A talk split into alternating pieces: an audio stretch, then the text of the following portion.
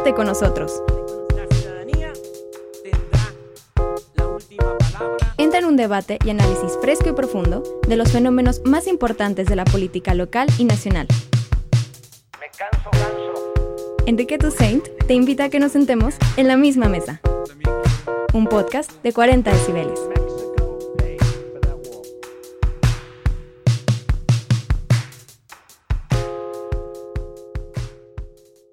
Semana más en la misma mesa, hoy para analizar dos temas que han marcado la actualidad mexicana en los últimos días. Primero, la gira Caribe por Centroamérica y por Cuba del presidente de la República, Andrés Manuel López Obrador. Cuatro días de intensa gira por eh, Guatemala, El Salvador, Honduras, Belice, para terminar en Cuba y el domingo por la noche el presidente de la República ya estaba en territorio nacional y también vamos a analizar la respuesta de la jefa de gobierno de la Ciudad de México, Claudia Sheinbaum, a la investigación, a la auditoría, al peritaje que hizo la empresa noruega DNV, eh, que no aceptó el gobierno de México, dijo, el gobierno de la Ciudad de México, perdón, dijo que no iba a ser públicas los resultados, públicos los resultados, y sin embargo la empresa filtra el documento al periódico El País que publica, pues de alguna manera, los resultados, las conclusiones que no son nada favorables para el gobierno de la capital. Como cada semana, Pepe, buen día, bienvenido a la misma mesa. Mi querido Enrique, con un gusto, como siempre, de estar contigo y con todos los que seguramente nos van a escuchar hoy y los siguientes días de la semana acá en la misma mesa. A ver, empecemos por, por, por la gira. Si quieres, escuchamos al presidente López Obrador que en la mañana de este lunes hacía un recuento de la visita a Cuba, se veía contento al presidente, habló de, del recibimiento que le dio el dictador cubano Miguel Díaz Canel y también pues de que volvió a México con torta bajo el brazo, ¿no? como mandándole un mensaje a los austriacos de que ya devuelvan el penacho, pues Cuba devolvió una de las armas de la Revolución Mexicana y así lo explicaba el presidente de la República. La relación de nuestros pueblos eh, viene de lejos y ha sido muy fraterna.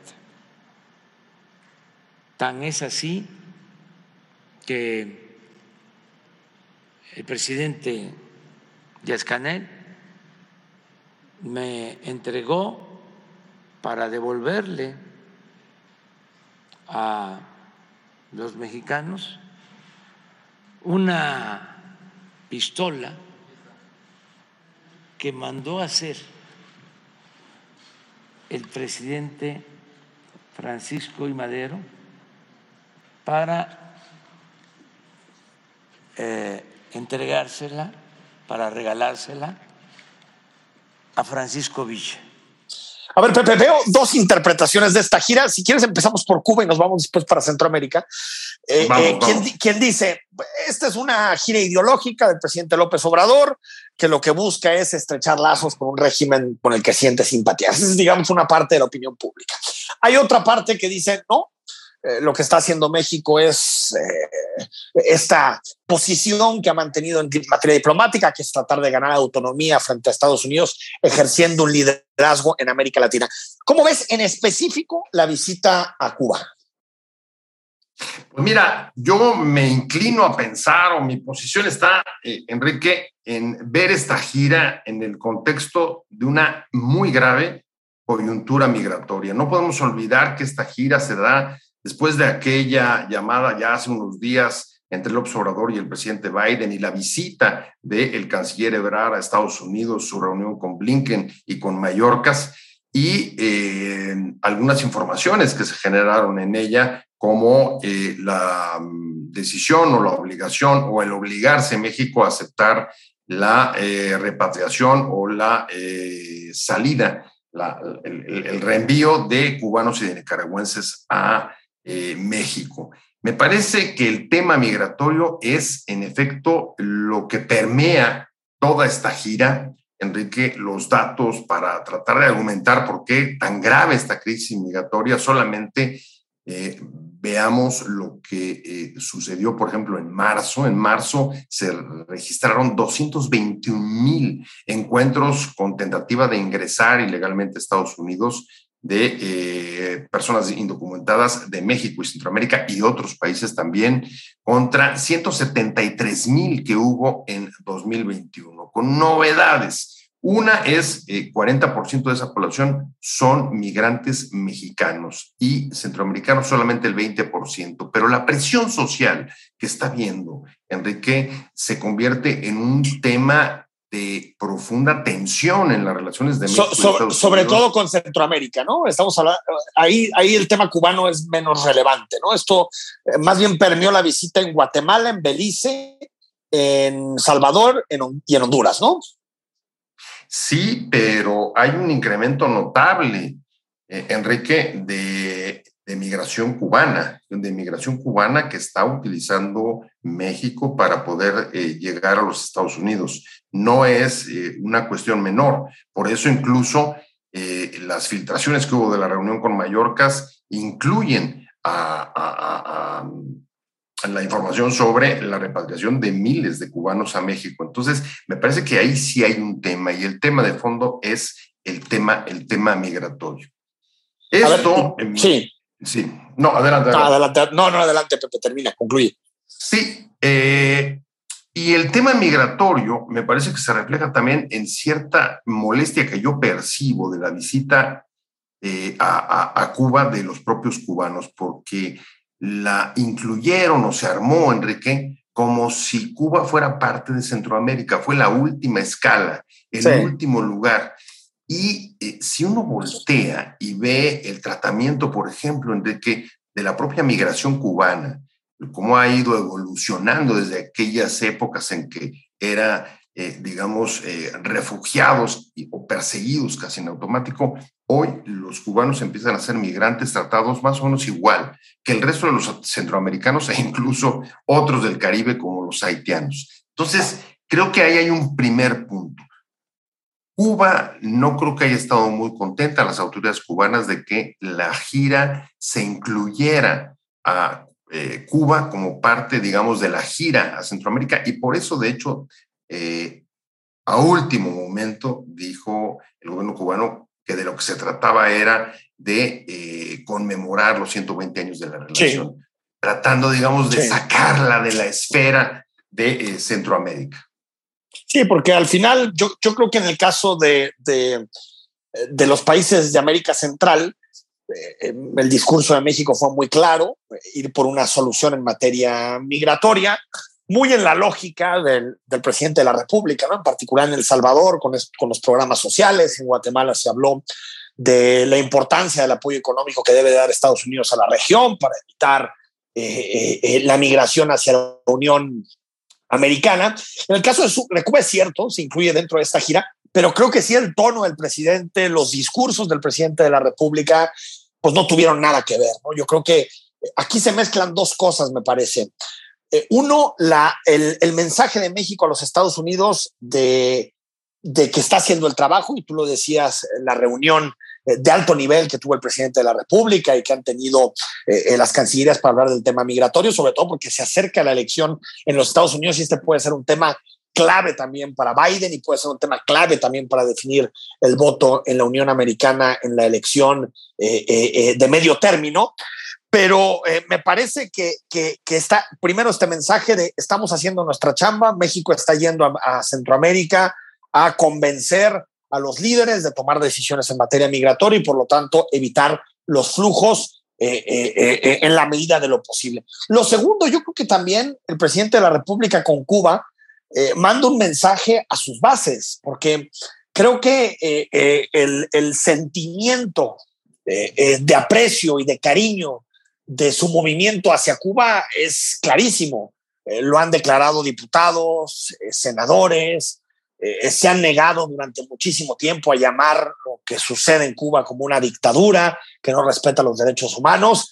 Entonces creo que es el juego que en su momento Pepe también jugó el PRI en materia de política exterior, que era utilizar a Cuba por un lado como, digamos, eh, una pieza que le permite negociar en mejores circunstancias con los Estados Unidos, pero al mismo tiempo utilizarlo como discurso interno en el sentido de nosotros nos llevamos bien con Cuba y eso eh, de alguna manera refuerza la base izquierdista de este, de este gobierno. Por eso sí creo que los mensajes que lanza el presidente López Obrador en esta gira son distintos los de Centroamérica al de Cuba, que me parece que es un discurso eh, eh, y un, un símbolo que tiene que ver sí con la autonomía con Estados Unidos, pero que sobre todo es de consumo interno y sobre todo es importante para las bases mismas del obradorismo, ¿no?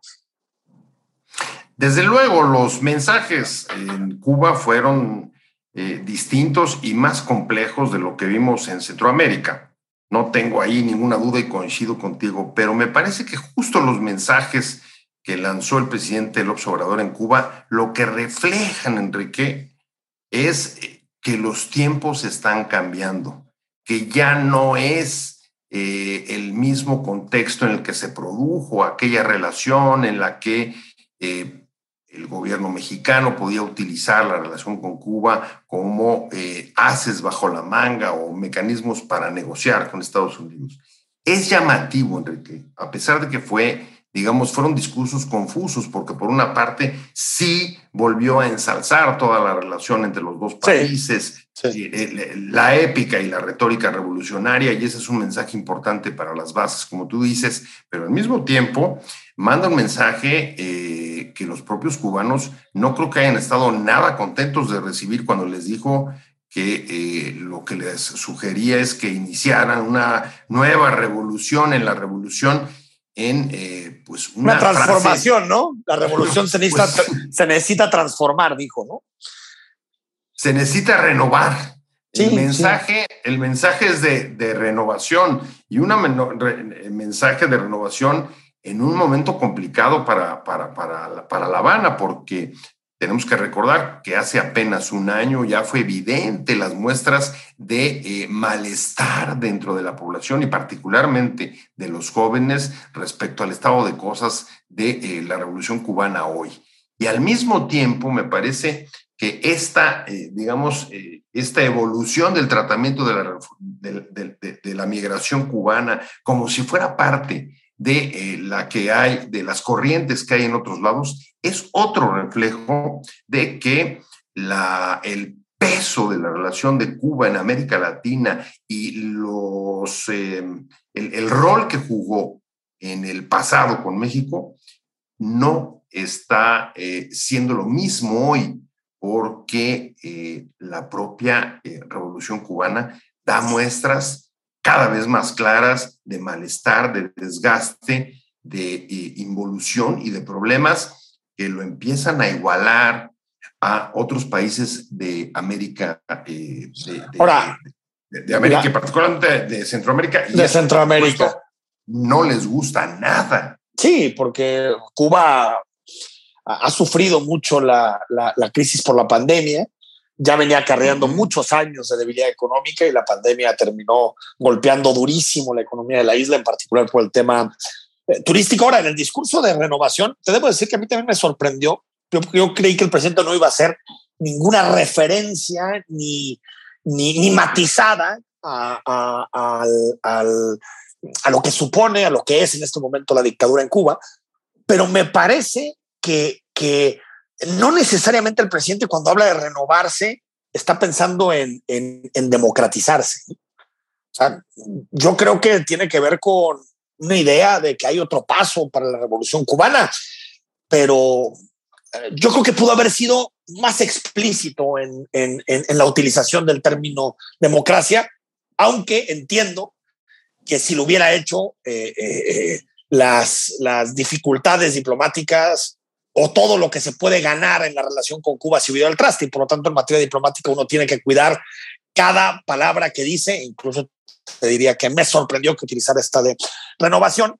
Y, y sí lo veo mucho desde el punto de vista simbólico y de consumo interno, porque los acuerdos en Cuba eh, son, son muy pequeños. Son, está esta cosa de la pistola, está lo de los médicos cubanos, que por cierto ya había un acuerdo previo, está eh, eh, lo de la vacuna, ¿no? que, que a, los niños en México los van a vacunar con la vacuna cubana, o eso parece por, por el acuerdo que se firmó. Eh, eh, pero no veo, a diferencia de otros países que creo que han jugado mejor sus fichas en Cuba, como, no sé, China, España, Francia, Canadá, eh, yo no veo cuál es el interés estratégico de México ahí. Más allá de la buena relación, de la sintonía ideológica, de la admiración que el presidente siente por la revolución cubana, no veo cuál es dentro de esta transformación que tendrá Cuba en los siguientes años, porque la va a tener, yo creo que en eso coincido contigo, ya la revolución como está ya es insostenible, pero no entiendo qué papel quiere jugar México ahí. Bueno, la verdad es que a este gobierno no se le ha visto mucha claridad sobre qué posición debe ocupar México en el mundo, ¿no? No solamente que, la, que la sepa en Cuba, ¿va? En general, pero pero en particular, Enrique, te diría, a ver, sí son mensajes confusos, son poco claros, son bastante escuetos, pero me parece que sí son relevantes y apuntan al reconocimiento del cambio de la situación en, en, la isla y en el mundo, porque el presidente, eh, en efecto, cuidando mucho el lenguaje, dijo que él nunca se iba a sumar ni iba a ser partícipe de ninguna clase de hostigamiento, conspiración ataque contra la revolución cubana, la que reconoció la lucha por la independencia y la soberanía, etcétera, etcétera, etcétera. Pero decirle a alguien eh, que tiene que renovarse, pues es en, en buena medida eh, decirle implícitamente que algo no va bien si algo, no está funcionando correctamente no es, y que tiene no es la maravilla. Claro, claro, claro, claro. sí, sí, sí. tal, vez no fue claro renovarse hacia dónde, pero es cierto, la renovación implica que el status quo actual ya no es sostenible. Ah, eso, eso, eso, es lo que me parece. Y sé, sé también, Enrique, que, la, eh, que esa frase cayó muy mal en la, en la, nomenclatura cubana. Son muy celosos de que nadie les diga qué es o cómo deben hacer las cosas y están, eh, digamos, eh, bajo, el, bajo el ojo de la mirada internacional por aquellos levantamientos y aquellas expresiones de rebeldía del año pasado, que además se cerraron de una manera eh, absolutamente, eh, digamos, contraria a los derechos humanos, porque son más de mil las personas que han sido detenidas y encarceladas por haber participado en eh, las protestas. O sea, la revolución cubana, y eso no lo puede dejar de ver López Obrador, está criminalizando la protesta. y esto es un tema que eh, entra en contradicción profunda con sus propias eh, ideas y los principios que Pues no sé, porque él, él, lo que es Andrés Manuel López Obrador es un nacionalista. Y para el nacionalista lo más importante que hay es la soberanía. Eh, o sea, él, cree que el valor de la soberanía, y estarás de acuerdo conmigo, está por encima del valor de la democracia y de la libertad. ¿Estás de acuerdo conmigo? Totalmente por eso, de acuerdo, pero, por, eso, por eso no se mete, por, eso no se mete con ningún dictador, por eso no se mete con Ortega, al revés, pide que haya reconocimiento internacional para ellos, no se mete con Maduro, porque le parece que la soberanía es el principio básico de la política por encima de la democracia, los derechos humanos o la libertad. Por eso a mí no me sorprende que el presidente no haga ninguna eh, crítica. Lo que sí me sorprende es que de pronto si haga crítica a otros regímenes de derecha, eh, que también son dictatoriales, pero nunca los haga con los regímenes dictatoriales de izquierda. Pues sí, pero al mismo tiempo, alguien que defiende a ultranza que el pueblo manda en todas las ah, decisiones y que además reivindica el derecho a la protesta como, pues eso, una eh, derecho, una reivindicación, una posibilidad justo para, para que el pueblo pueda expresarse, no puede eh, simplemente eh, voltear para el otro lado cuando hay protestas en ese país, en, en, Cuba, que son eh, sojuzgadas violentamente y sus protagonistas pues enjuiciados y encarcelados. Sí, a ver, es un debate porque tampoco es fácil ir, porque si, si, si uno comienza desde, desde la diplomacia a cuestionar todos los regímenes eh, que, que, no respetan libertades, derechos humanos y democracia, pues imagínate, tendríamos que romper relaciones hasta con China, bajo esas ópticas, ¿no? Porque, eh, o con muchos países que en realidad pues tienen regímenes híbridos o más cercanos a lo, a lo, a lo autoritario. Para cambiar de tema, Pepe. Eh, sí, tenemos lo de la línea desde 12, sí. desde, desde, tu punto de vista, solo para cerrar este asunto, ¿Qué gana, y qué, pierde, ¿Qué gana y qué pierde López Obrador en estos, en estos cuatro días? Para mí, creo que sí gana liderazgo en la región, y me parece que, quedó demostrado y ante Estados Unidos, pero sí creo que, que algo que el presidente López Obrador pierde es una oportunidad de ser eh, eh, mucho más contundente en el caso cubano, es cierto, con, con sus eh, límites, con lo que la diplomacia admite, pero me parece que era una oportunidad, porque López Obrador al final es bien visto en la isla, no solamente por, por el régimen, creo que también es bien visto por una parte de la oposición y creo que haber mandado un mensaje tal vez un poquito más claro, hubiera sido una oportunidad de mandar un mensaje tal vez más claro. Bueno, no, ahí coincido contigo, me parece que la gira y, el propio gobierno lo ha eh, dicho así, ha sido un éxito porque eh, ha logrado pues eh, mostrar un cierto liderazgo frente a América de, Central, el Caribe, cumplir esta idea de mirar hacia el sur, al mismo tiempo que, digamos, presumir o hablar de los propios programas sociales del gobierno, como Sembrando Vida, que son los que quiere exportar a Centroamérica como medida para frenar la eh, inmigración. Pero me parece que es una, es una gira en la que eh, los discursos públicos no eh, reflejan lo que se conversó en privado. Así nunca. Sigo pensando, Enrique, que era una gira sobre todo para eh, tratar de encontrar maneras de que a través, digamos, de ciertos acuerdos, los gobiernos centroamericanos entiendan el papel que va a jugar México de contención, que viene jugando, de contención en la frontera sur. El viaje comenzó con la declaración de eh, López Obrador, días después de hablar con Biden, en la que dijo se comprometió a reforzar el control de la, de, la frontera sur. Y creo que ese es el tema. Pero es un tema que obviamente es muy difícil de decir en los discursos públicos.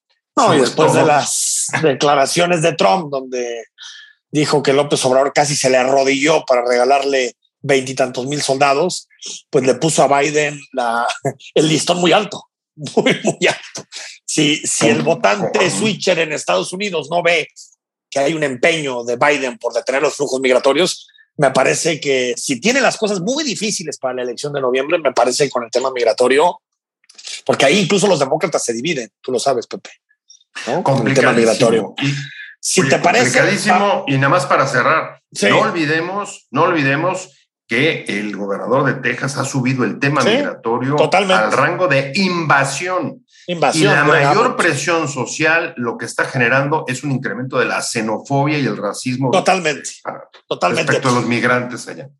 Bueno, el 3 de mayo pasado se cumplió un año del fatal, de la tragedia en, el, en la línea 12 de la Ciudad de México. Escuchamos a Claudia Sheinbaum, la jefa de gobierno de la Ciudad de México, que decía no aceptar las conclusiones eh, del peritaje hecho por la empresa noruega, que no se iban a hacer públicos y se iban a encargar otros estudios. La escuchamos. Y nos referimos principalmente al área mexicana de DNB, que fueron los que hicieron el último reporte. El último reporte, los técnicos que hacen el último reporte son principalmente DNB México.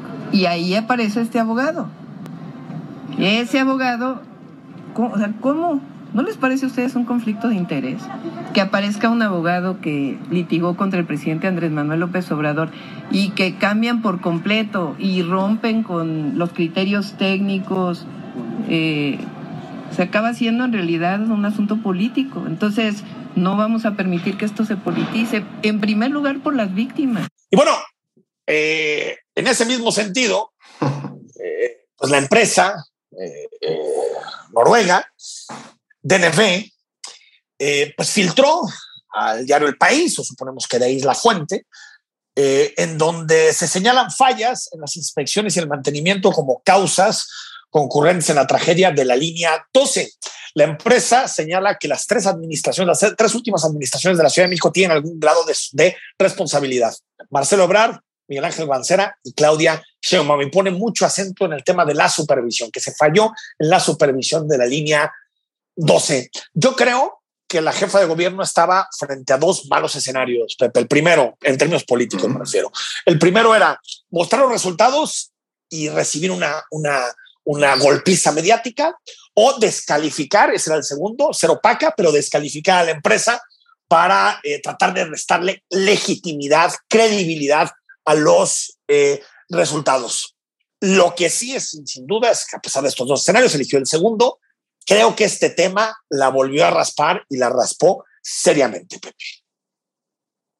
Pues sin lugar a dudas, porque lo que aquí se puso en tela de juicios fue el compromiso que hizo el propio gobierno de la ciudad cuando anunció la contratación de un auditor internacional independiente para garantizar la transparencia en el esclarecimiento de las causas de la tragedia, Enrique. Eso es lo que eh, el, el, costo enorme que está pagando la jefa de gobierno porque la decisión de no publicar ella el informe, que creo que es el punto, el negarse a dar a conocer el resultado a pesar de que había dado a conocer los dos reportes anteriores, eh, lo que hace es eh, hundir la investigación en un mar de dudas sobre eh, suspicacias y, por supuesto, el interés que pueda haber de ocultar un informe en el que, como acaba de filtrar la compañía, pues por primera vez se señala que hay fallas en la inspección y el mantenimiento como causas de la tragedia, y eso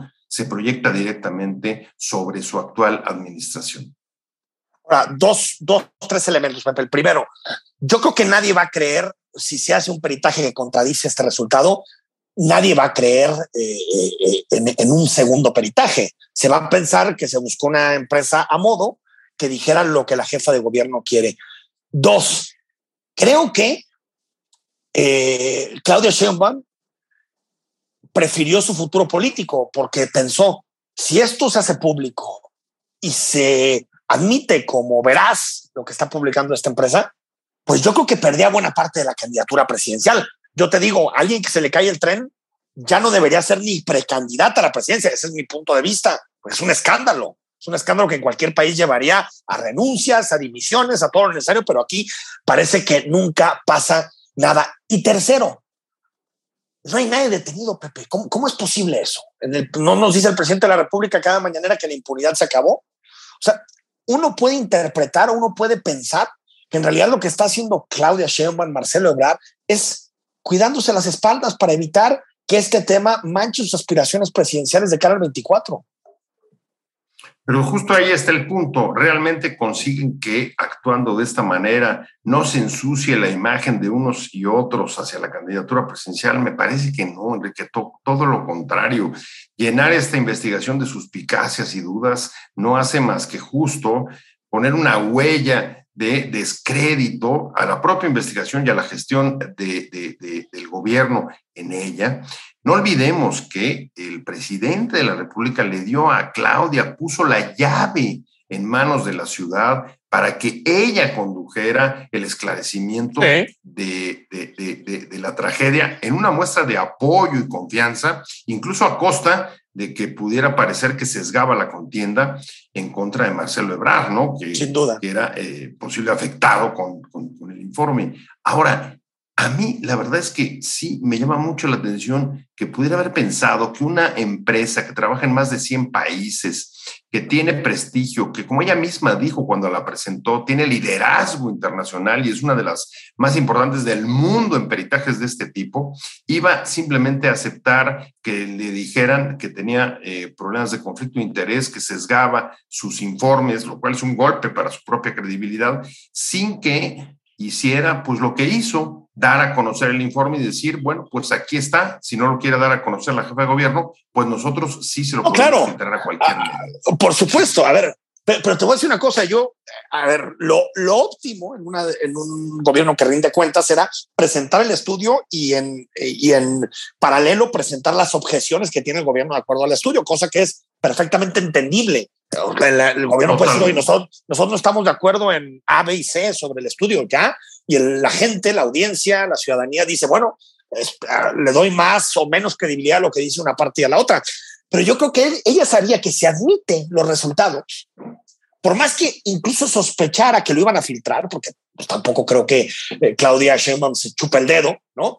Eh, eh, pero, pero yo creo que dijo, si admito este, este estudio, automáticamente estoy admitiendo responsabilidad en el hecho y por lo tanto el golpe es durísimo estoy de acuerdo contigo, queda manchada Claudia, queda manchado Marcelo, sí, pero creo que no de una manera tan intensa como si hubieran aceptado los resultados de esta empresa. Si lo hubieran aceptado y dicho, tienen razón, yo creo que no hay más debate, Pepe, tienen que renunciar a sus aspiraciones presidenciales. Por lo tanto, por eso te decía al principio, creo que estaba en términos políticos, ¿eh? no lo estoy haciendo en términos de rendición eh, de, cuentas de los gobiernos que tienen que ser siempre, como decía al principio, presentar toda la información y también presentar la versión del gobierno. Pero en términos políticos, Claudia Sheinbaum sabía que era imposible, era inaceptable que ella pudiera decir que los resultados eran adecuados porque automáticamente eh, destruía su futuro político. Pues que yo, yo, creo que justo ahí está el matiz, ¿no? Una cosa es que eh, el gobierno de la ciudad hubiera dicho que no aceptaba los eh, resultados de este estudio y explicara y motivara cuáles eran, a su juicio, todas las fallas o inconsistencias técnicas, incluso hasta políticas que eh, pudiera tener respecto de su ejecución. Ningún estudio en el mundo es infalible, ni ninguna empresa garantiza que, que, sea bien, bien llevado a cabo un estudio como estos. Pero eso es distinto a decir que descalifico, pero al mismo tiempo no doy a conocer un informe, cosa que además es grave porque que el gobierno que pidió este informe para esclarecer la tragedia, pensando en justicia para las víctimas, pues de eso se trata, justicia para las víctimas, saber cuáles y quiénes son los responsables, actúe como si fuera un privado que no le gustó o le pareció que estaba mal hecho. Y lo archiva, y lo archiva, y lo Y lo, guarda como si fuera eh, de, su propiedad. Eh, no es así. Es escandaloso. Es, escandaloso. Es escandaloso. Pues sí, así fue.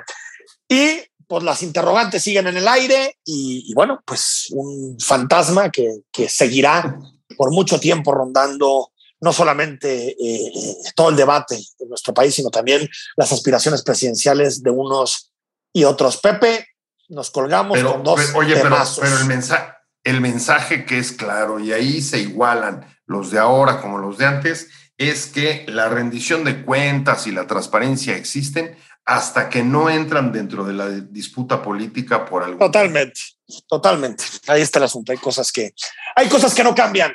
Pepe, un abrazo ya tendremos tiempo de reencontrarnos la próxima semana. Fuerte abrazo, Enrique. Muchas gracias a todos los que están sentándose con nosotros a lo largo de la semana acá en esta misma mesa. Y pues eh, nos vemos la próxima para seguir con el análisis de la actualidad. Le seguimos. La misma mesa es un podcast exclusivo de 40 decibeles. Síguenos en, en Spotify o en cualquier plataforma desde donde escuches este podcast. También nos puedes rankear cuál, cuál, cuál es el, el, el capítulo, el episodio que te gusta más para nosotros saber cuáles son tus gustos y tratar temas que son de tu interés. Hasta la próxima.